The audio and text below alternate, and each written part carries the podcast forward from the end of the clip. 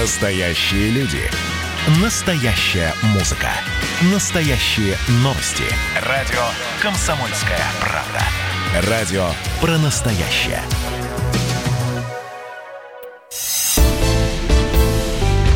«Экономика» с Михаилом Делякиным. Здравствуйте, дорогие друзья. Не могу не э, высказаться по поводу того, что я сейчас услышал замечательную передачу про Танзанию.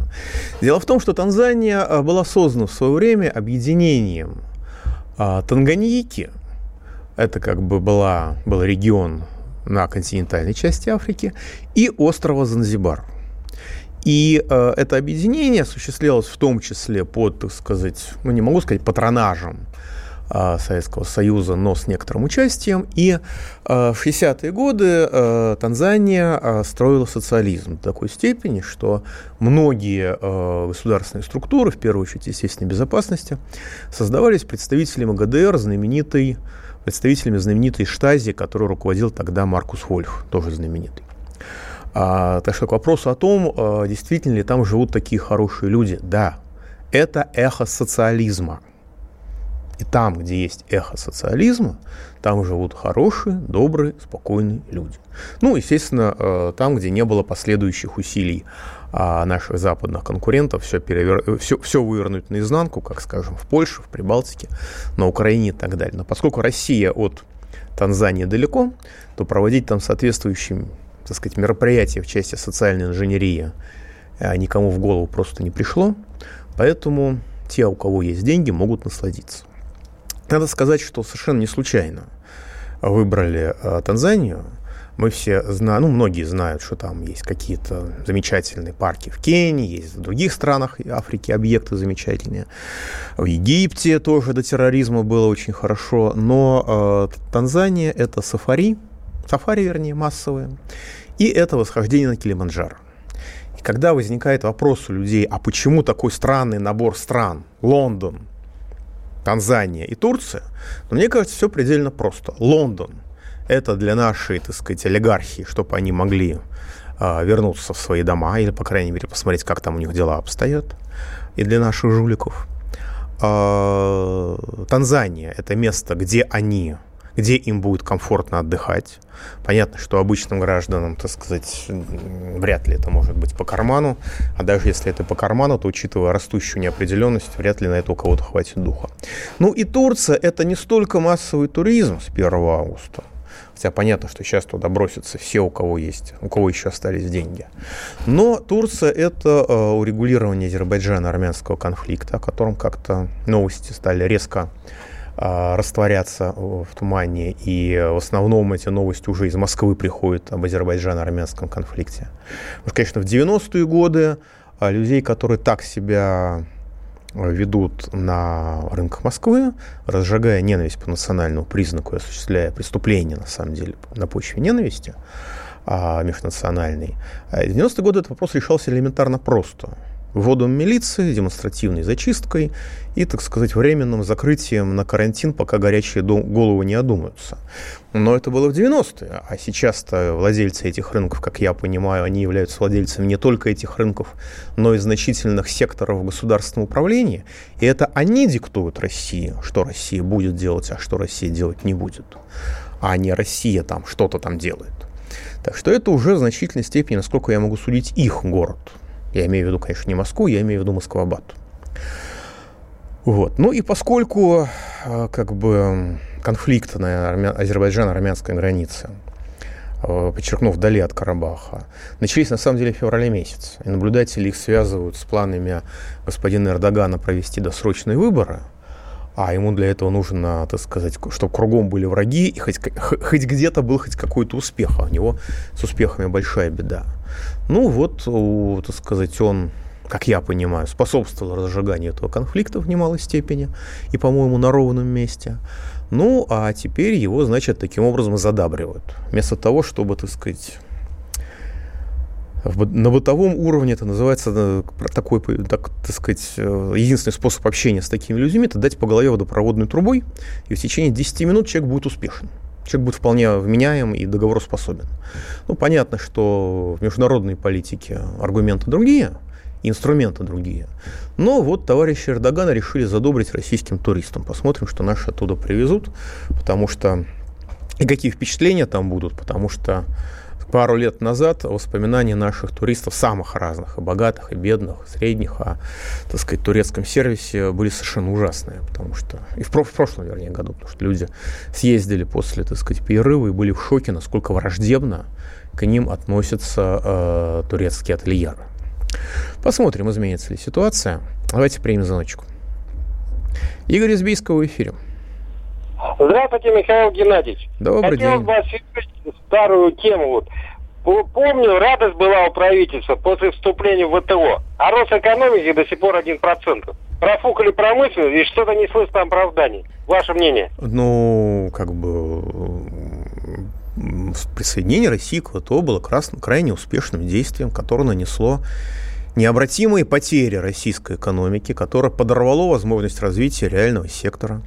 Россию в ВТО руководители нашей страны запихнули на абсолютно кабальных колониальных условиях, хуже, чем любую Бразилию. Вот. После этого, именно после этого запихивания России в ВТО у нас началась, так сказать, э, экономическая депрессия, и э, если смотреть, когда началось реальное падение уровня жизни абсолютного большинства граждан России, то это не в 2014 году.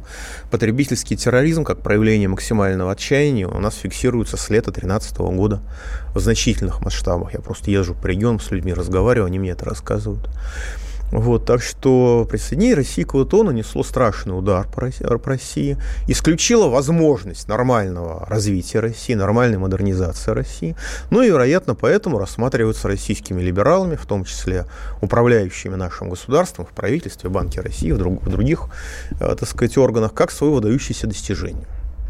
Я очень хорошо помню, когда одного из российских либералов, по Грефа, который тогда был главный за запихивание России в ИТО, в начале нулевых спросили, а, простите, пожалуйста, каковы не идеологические, не пропагандистские, не политические, а социально-экономические аргументы в пользу присоединения России к ВТО, он не смог ни одного назвать. Вообще ни одного.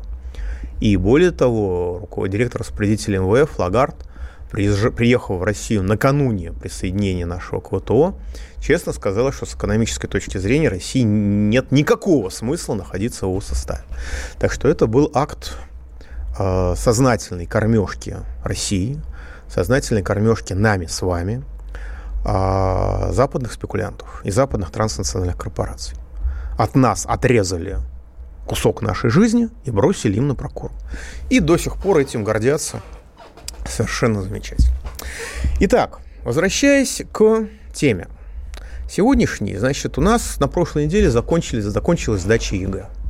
Таких скандалов, как в этом году, с ЕГЭ я не припомню даже во времена, когда результаты ЕГЭ, прости господи, продавались в интернете.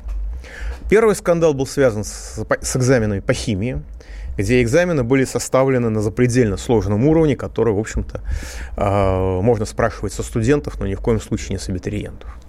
Малоизвестная история с русским языком, когда просто, ну, знакомые дети, э, уже выходя из ЕГЭ, вдруг понимали, что они сделали грубейшую ошибку. Там типа корова написали с тремя А, например. И когда, ну, понимали, что это, конечно, катастрофа, но от невнимательности, от стресса, от перенапряжения бывает так, что люди делают глупые ошибки, даже взрослые, не то что маленькие. Вот. И каково же было их изумление, когда вот эти вот грамматические ошибки, которые можно сравнить по нелепости с написанием корова через 3А, были зачтены как правильный ответ. В результате так сказать, тестов ЕГЭ. У меня ощущение вообще, что этот самый ЕГЭ у нас э, отдали проверку, может быть, машинному интеллекту, а может быть, как обычно, отдали гастарбайтерам. И люди, которые русским языком практически не владеют, в общем-то, это и проверяли. Потому что представить себе, что такие, ошибки могут пропускать люди, которые русским языком владеют, я, например, не могу в принципе. Ну, а с другой стороны, а так ли это плохо? Вот представьте себе, если бы сейчас вместо правительства Российской Федерации, вместо руководства Банка России, сидели бы вполне себе безграмотные люди, которые сейчас там такси возят или, так сказать, убираются где-то, но они просто на уровне крестьянского здравого смысла, извините, дехканского здравого смысла, они бы все равно управляли лучше, на мой взгляд, чем наше замечательное, прости господи, руководство. Так что, может быть, начали, начали с экзамена по русскому языку, а дальше, может быть, и до управления государством дойдем. А, и тогда, может быть, что-то изменится к лучшему. Ну, по крайней мере, э, в бюллетене по голосованию, так сказать, о поправках в Конституции, там была грамматическая ошибка в формулировке этого вопроса. Так говорить нельзя по-русски, как они написали. Ну, и мне прислали огромное количество а, фотографий брошюрок новой Конституции. Там тоже в этой сложной грамматической конструкции о поправках в Конституции вот, э, тоже сделана грамматическая ошибка прямо на обложке. То есть одичание носит характер практически тотальный. А самая главная история, которая, в общем-то, меня, меня лично глубоко шокировала и фрустрировала, как и многих других э, людей, которые они услышали, это то, что в некоторых школах города Москвы, ну, по крайней мере, в одной, я знаю, ее сейчас назову, а, так сказать, дети, которые смотрят не только вперед, прямо и вниз, но и по сторонам, но и в бок, сзади и вверх, обнаружили в туалетах видеокамеры. И это было шоком. А, причем а, видеокамеры были установлены так, ну, скажем, в туалете для мальчиков над писсуарами, что спрятать там что-либо, что-либо было крайне затруднительно. Потом когда начался скандал, а, представители этой школы стали рассказывать, что это, видите ли, муляжи видеокамер, что тоже вызывает очень сильную, очень странную реакцию. Я поговорю о ней подробнее, а пока напомню наш студийный номер телефона 8 800 297 02. Пишите WhatsApp и Viber плюс 7 967 297 02. Пауза будет короткой. Не переключайтесь. Экономика. Андрей Ковалев. Простой русский миллиардер. В авторской программе «Ковалев против».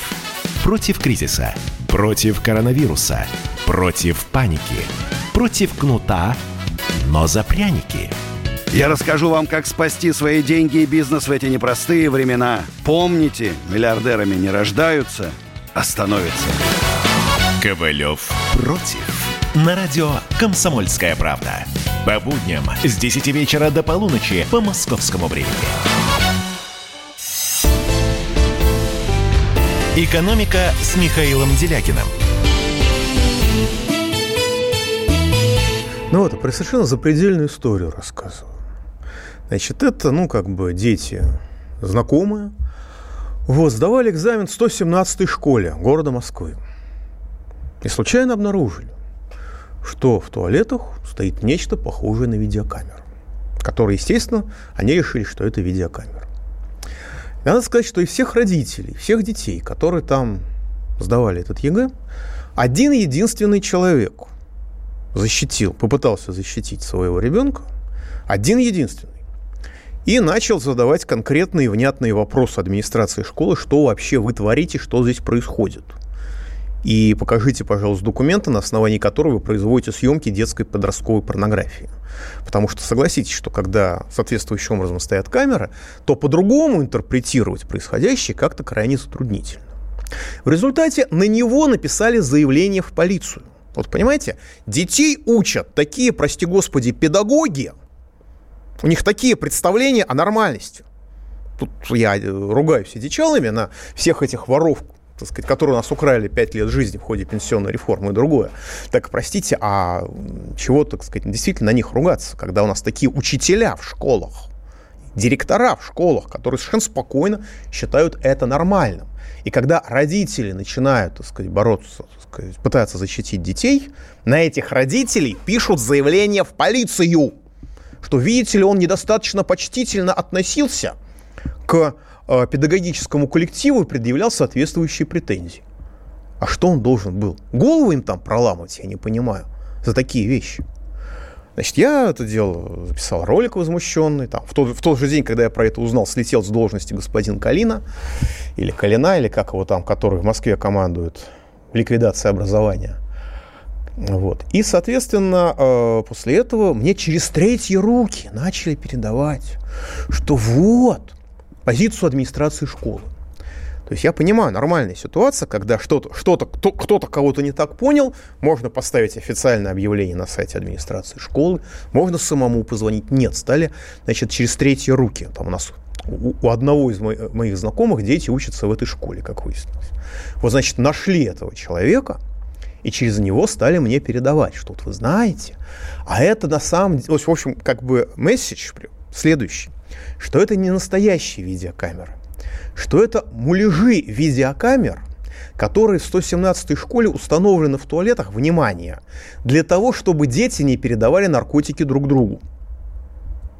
Понимаете? То есть вот реальная проблема, ну да, действительно, всегда там была угроза, что дети курят, старшеклассники курят в туалетах, что старше... ну, в моем детстве наркотиков не было, но были другие действия, так сказать, противоправные, что там старшеклассники могли чем-нибудь выпить в туалете, что могли подраться в туалете и так далее. Но это была нормальная ситуация, когда в женский туалет периодически заходили женщины-учителя, в мужской туалет периодически заходили мужчины-учителя или завхоз на худой конец.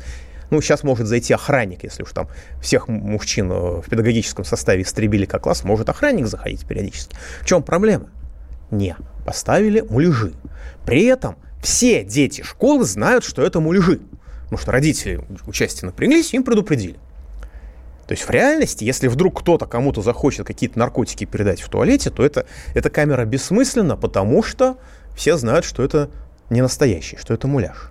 А смысл в том, чтобы поглумиться над детьми из других школ, которые приходят на ЕГЭ и которые не понимают, что это муляж, а не настоящая видеокамера.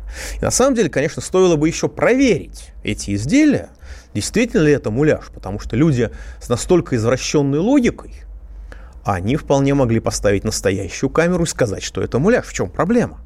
Если они так относятся к детям. Что представьте себе, что вы пришли на экзамен сдавать ЕГЭ, вы и так в шоке, в ступоре, вас год доводили до истерической реакции, и тут выясняется, что вы не можете зайти в туалет, если вы стыдливый ребенок.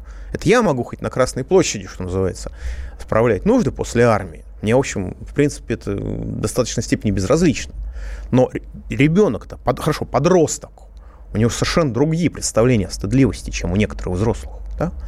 И он вполне может э, как бы ну, просто, так сказать, терпеть или описаться в конце концов, чтобы не, не идти под камеру.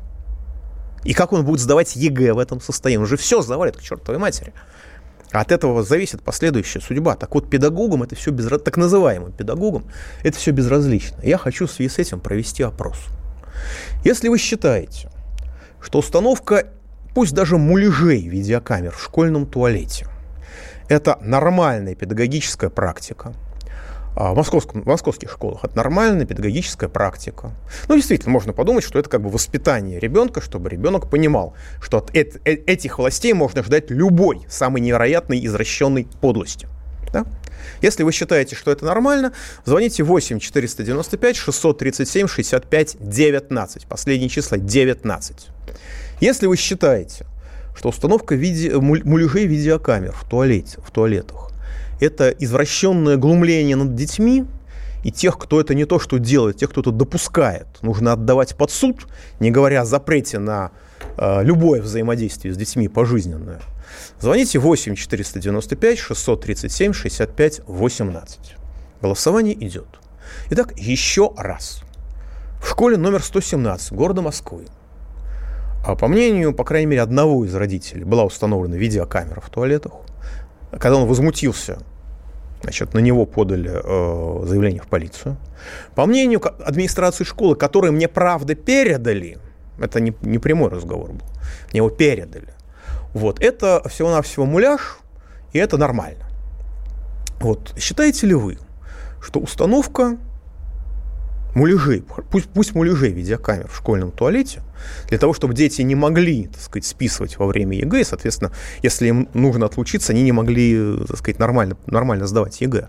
И что, если считаете, что это нормальная педагогическая практика, звоните 8 495 637 65 19. Если вы же считаете, что установка даже муляжей видеокамер в школьных туалетах является глумлением извращенным издевательством над людьми. И людей, которые это сделали, нужно отдавать под суд и запрещать им вообще взаимодействовать с детьми. 8 495 637 65 18. Мне правда крайне интересно ваше мнение, поэтому, пожалуйста, звоните. Радио «Комсомольская правда». Ну и про экономику.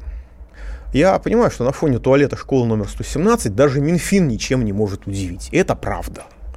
А, на фоне 117 школы Минфина выглядит вполне, с моей точки зрения, респектабельно. В июне 2020 года продолжился спад доходов федерального бюджета. В результате доходы первого полугодия составили только 44% годовых планов при расходах в 51%. Что здесь хорошо? Сокращение расходов крайне незначительно. То есть государство в целом свои бюджетные обязательства исполняет. За, понятно, некоторыми исключениями. Но в результате этого дефицит первого полугодия достиг 9, превысил 955 миллиардов рублей, почти триллион. В том числе в мае 520 миллиардов и в июне 682 миллиарда. То есть дефицит нарастает. Напомню, что до этого был профицит даже в кошмарном для экономики апреле.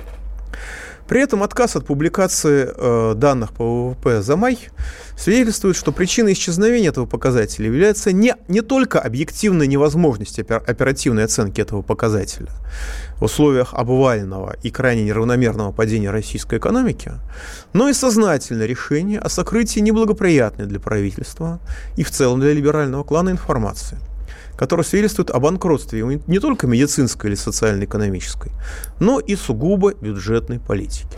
Ну, грубо говоря, когда у вас экономика рушится, вы не можете оценить оперативно по итогу месяца ВВП в принципе. Но через месяц вы уже какие-то оценки дать можете. И то, что Минфин по итогам июня не дал оценки ВВП за май, свидетельствует уже не только о том, что это крайне сложно сделать, но и результаты такие, что их до поры лучше не оценивать. А государство привлекало внутренние займы для того, чтобы заткнуть дыру в бюджете. Это вполне разумно. В апреле более 300 э, миллиардов рублей, в мае 175 миллиардов, в июне 380 миллиардов. А в каждый из этих месяцев внутренние займы были больше, чем за весь первый квартал. В целом за полугодие привлечение внутренних займов составило 1,1 триллиона рублей. Самое время их обесценивать. Подходит время для девальвации. Мы рубли заняли у всех, ну а теперь рубль можно и ослабить по отношению к иностранным валютам. А при этом впервые качество публикуемой Минфином статистики вызвало реальную тревогу. Всегда э, и все понимали, что есть данные Росстата, там плюс-минус, а вот данные Минфина – это, что называется, тютелька в тютельку, как и данные Банка России. А, и вот впервые Минфин выдал, э, так сказать, статистические отчетные показатели, которые одни с другим не вяжутся. По официальным данным, все неиспользуемые остатки на счетах федерального бюджета на 1 июля 11,9 триллионов рублей впервые оказались меньше Фонда национального благосостояния 12,1 триллионов рублей, что в принципе невозможно, так как часть даже теоретически не может быть больше целого. Неиспользуемые остатки средств на счетах бюджета – это фонд национального благосостояния плюс казначейство.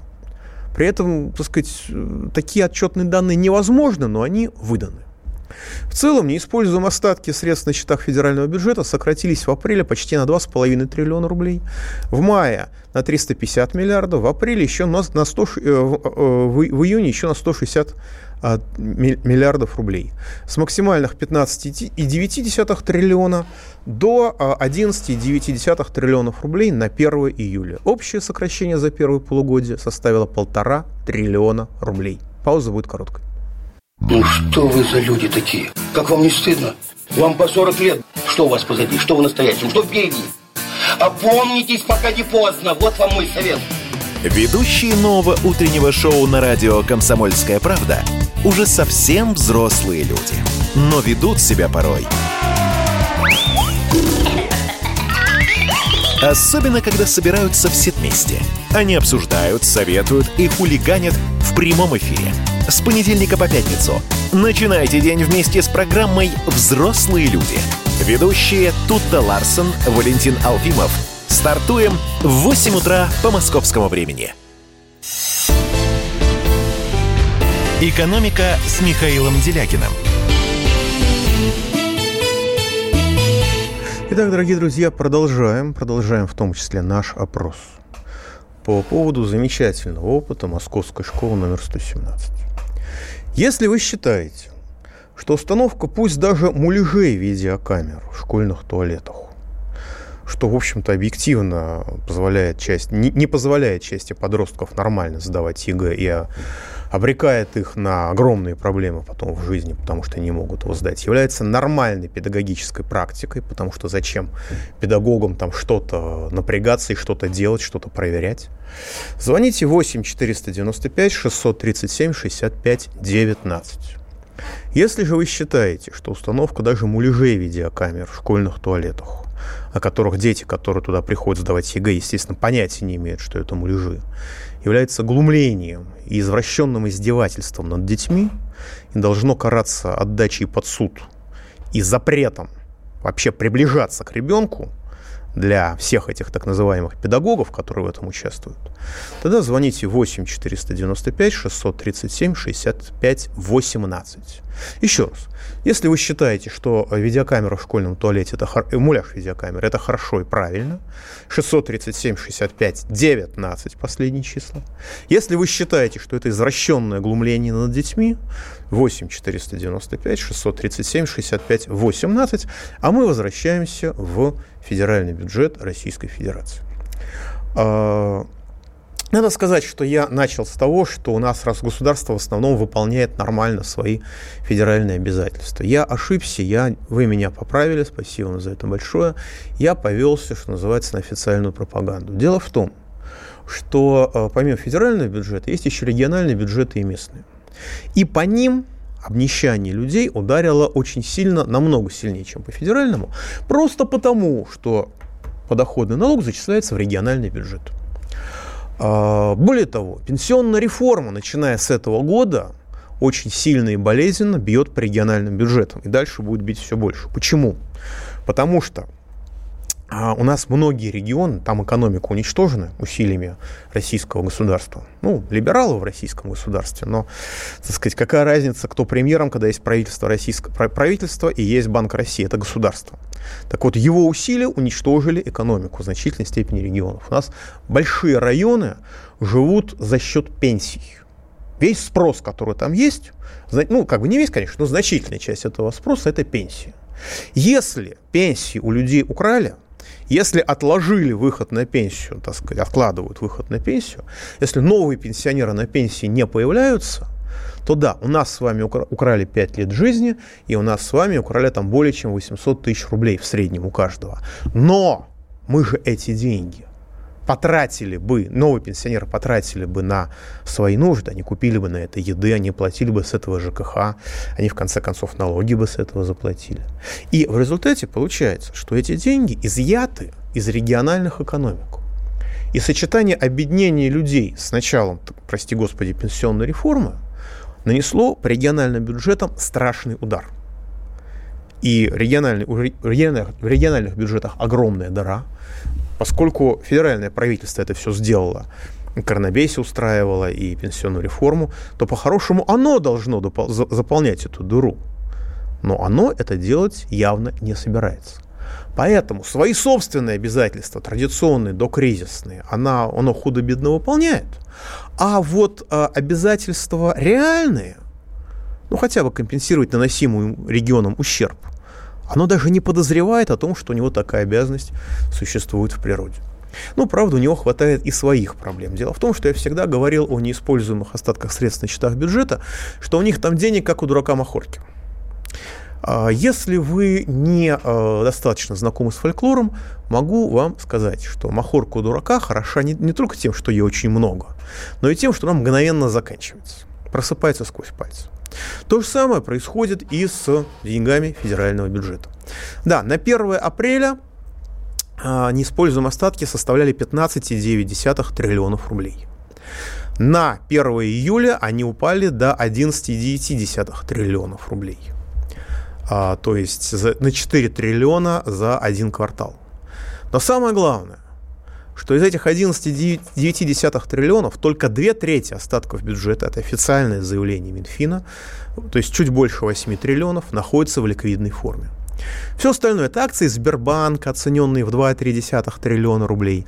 Вложения вроде депозитов в крупные российские э, банки, э, ценные бумаги инфраструктурных проектов, ну и пресловутый кредит Януковича в 3 миллиарда долларов. Таким образом, реальная подушка безопасности, хотя и остается более чем достаточной для комплексной модернизации преображения России, она оказывается на треть тоньше, чем кажется. И при продолжении пагубной либеральной политики властей она будет продолжать худеть на глазах. А при этом очень... И да, 8 триллионов рублей – это по-прежнему неимоверно много. Это по-прежнему деньги, на которые можно по-честному, без всяких разговоров, без всяких оговорок построить страну заново и сделать ее самой развитой страной мира, потому что в условиях глобальной депрессии, куда валится мир, мы имеем огромное преимущество перед всем миром. Только у нас есть во что инвестировать. Это опять-таки наши пороки, наши недостатки оборачиваются нашими резервами и преимуществами. Нет, такой, нет такого места больше в мире. Это как а, развитие Советского Союза в 30-е годы было локомотивом вытаскивания всего мира из Великой депрессии. Почему нам американцы помогали? Это были не кредитные деньги, как у немцев, а это были, так сказать, мы за, мы за все это платили, у нас было чем платить. Может быть, даже деньги Николая II. Об этом подробно отдельную передачу можно сделать. А вот э, а сейчас мы имеем ту же самую возможность. Если мы начнем модернизацию, мы не только Белоруссию вытянем с Украиной, как бы к ней, к ней не относиться, мы сможем вытащить весь мир – Потому что только нам нужны будут оборудование, только нам нужны будут заводы, только нам нужны будут новые станки и новые машины, новые инвестиционные товары. Но для этого нужно понимать стратегическую перспективу, что понятно, что, в общем-то, это вопрос не к либералам. То есть 8 триллионов рублей, которые еще остаются у федерального бюджета, сейчас, сейчас, наверное, уже меньше, это деньги, на которые по-прежнему можно развить страну, но если страну не развивать, то эти деньги будут растрачены и скоро обернутся в ноль, как у Керенского. А, и очень интересно посмотреть на реальные приоритеты государства.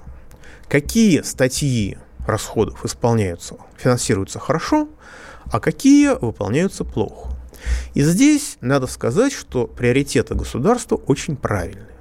Главным приоритетом государства стала в первом полугодии поддержка регионов – за полгода годовые проектировки были выполнены на 61%. То есть государство пыталось как-то компенсировать региону в недостаточном виде, насколько я могу судить, но хотя бы пыталось. Что оно будет делать потом, когда там условно к 1 ноября выяснится, что бюджетные проектировки израсходованы на 100%, а регионам нужно еще пару месяцев жить. Это вопрос другой. Может быть, бюджет подкорректирует, я надеюсь на это. Но пока федеральный, федеральный бюджет, пусть и в недостаточном масштабе, но пытается компенсировать для регионов последствия своей деятельности. Так что я в начале передачи сказал не очень точно. Это я виноват. Вторым по важности приоритетом оказалось здравоохранение, что в условиях паники по поводу коронавируса оказалось, в общем, естественно, на 57% выполнено. И социальная политика на 56% выполнено. То есть годовые проектировки, полугодовые проектировки перевыполнены. И это правильное, разумное направление.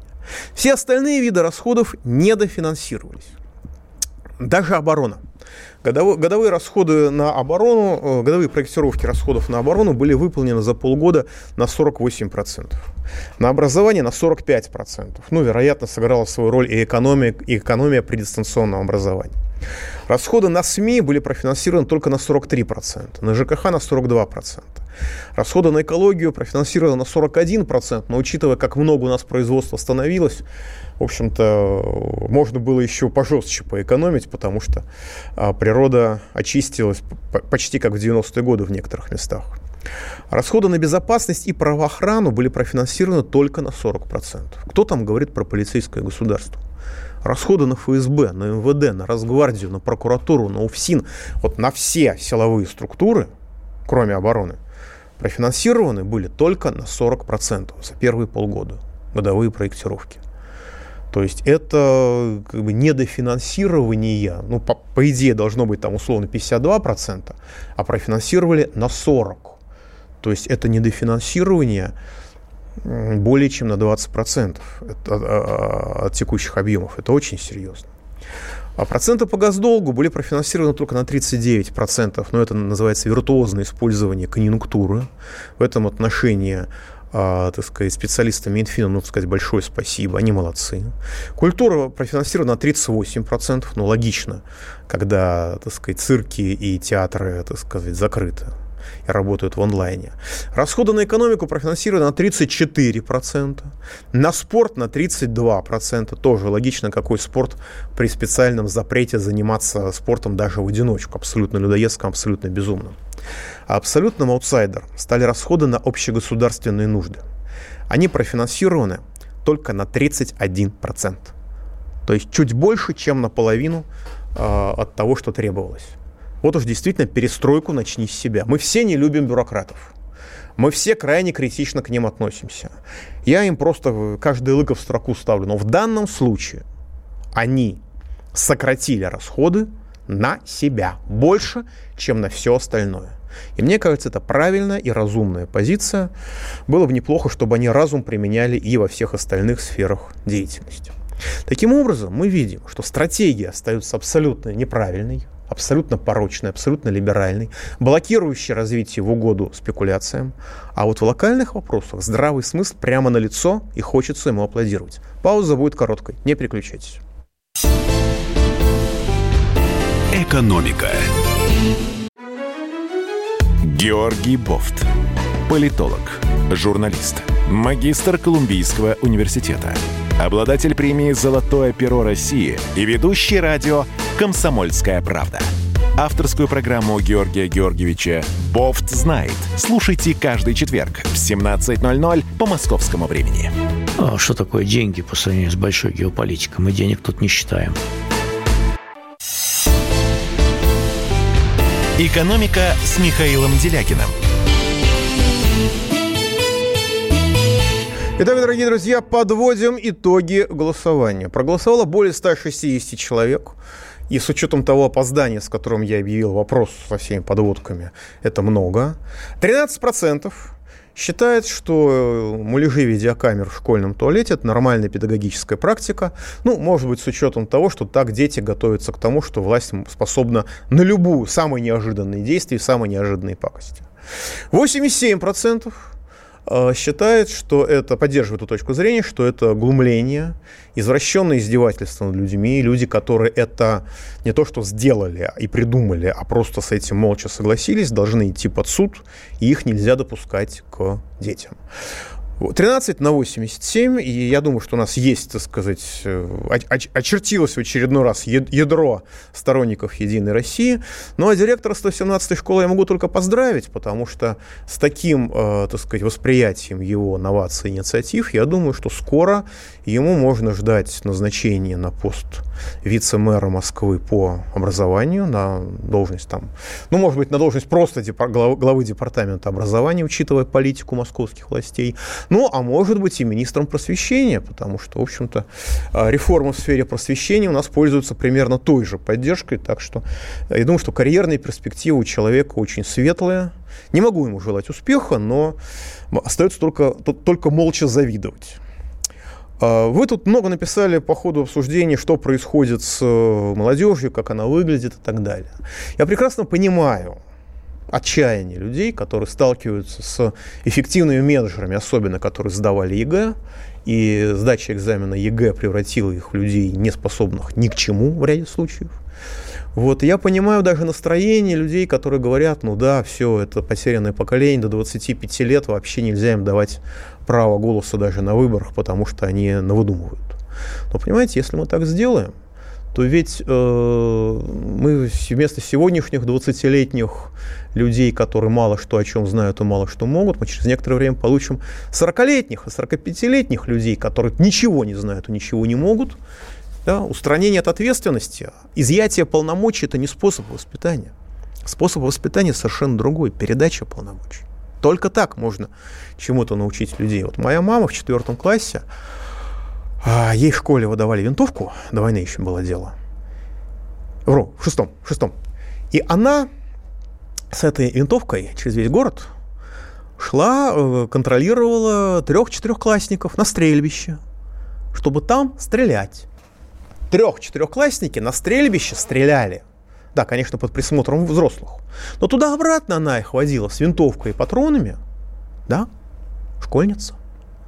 И, может быть, правильной реакцией на то, чтобы как бы решить проблему. Да, понятно, нужно отменять ЕГЭ, нужно нормализовывать реформу, здраво, реформу образования, восстанавливать нормальное человеческое образование, но это дело долгое, а у нас уже есть покалеченные этими, так сказать, педагогами поколения. Что делать? Я думаю, что правильно был бы другой выбор. Завалить на них ответственность. Пусть на местных выборах, пусть они голосуют с 16 лет. Да, в некоторых местах они, они сделают жуткие ошибки. Да, это будет, это неизбежная цена. В некоторых местах мы увидим, как у Коркша, король Матиуш I, который довел свою страну до катастрофы в кратчайшие сроки. Да. Но, с другой стороны, у местного самоуправления и так никаких полномочий нету. Так что это та сфера, в которой можно поэкспериментировать и можно попробовать. Мы не воспитаем ответственных людей, забирая у них ответственность. Единственный способ сделать людей ответственными, разумными, это взвалить на них ответственность. И если, так сказать, кто-то, так сказать, надломится, ну, что ж поделаешь. Мы не в той сейчас ситуации, чтобы можно было спасать всех, к моему глубокому сожалению. Хотя, конечно, хотелось бы по-другому. И когда говорят о не, неким руководить, некому руководить всем этим процессом, ну, слушайте, у нас огромное количество людей, которые просто находятся на периферии общественного сознания. То есть тот же самый Хабаровск, и в ЛДПР есть очень разумные люди. Уж не буду их называть, чтобы их из партии не исключили. И в конце концов есть э, совершенно закаленные люди из губернаторского корпуса. Скажем, второй президент Ингушетии Мурат Магометович Зязиков, например, который крайне дееспособный, крайне разумный человек. То, какие, что он делал, это на 8 героев России э, хватило, как говорят специалисты. Поэтому, собственно, ему и не дают Героя России. Что там слишком много сделано. Вот таких людей в России много.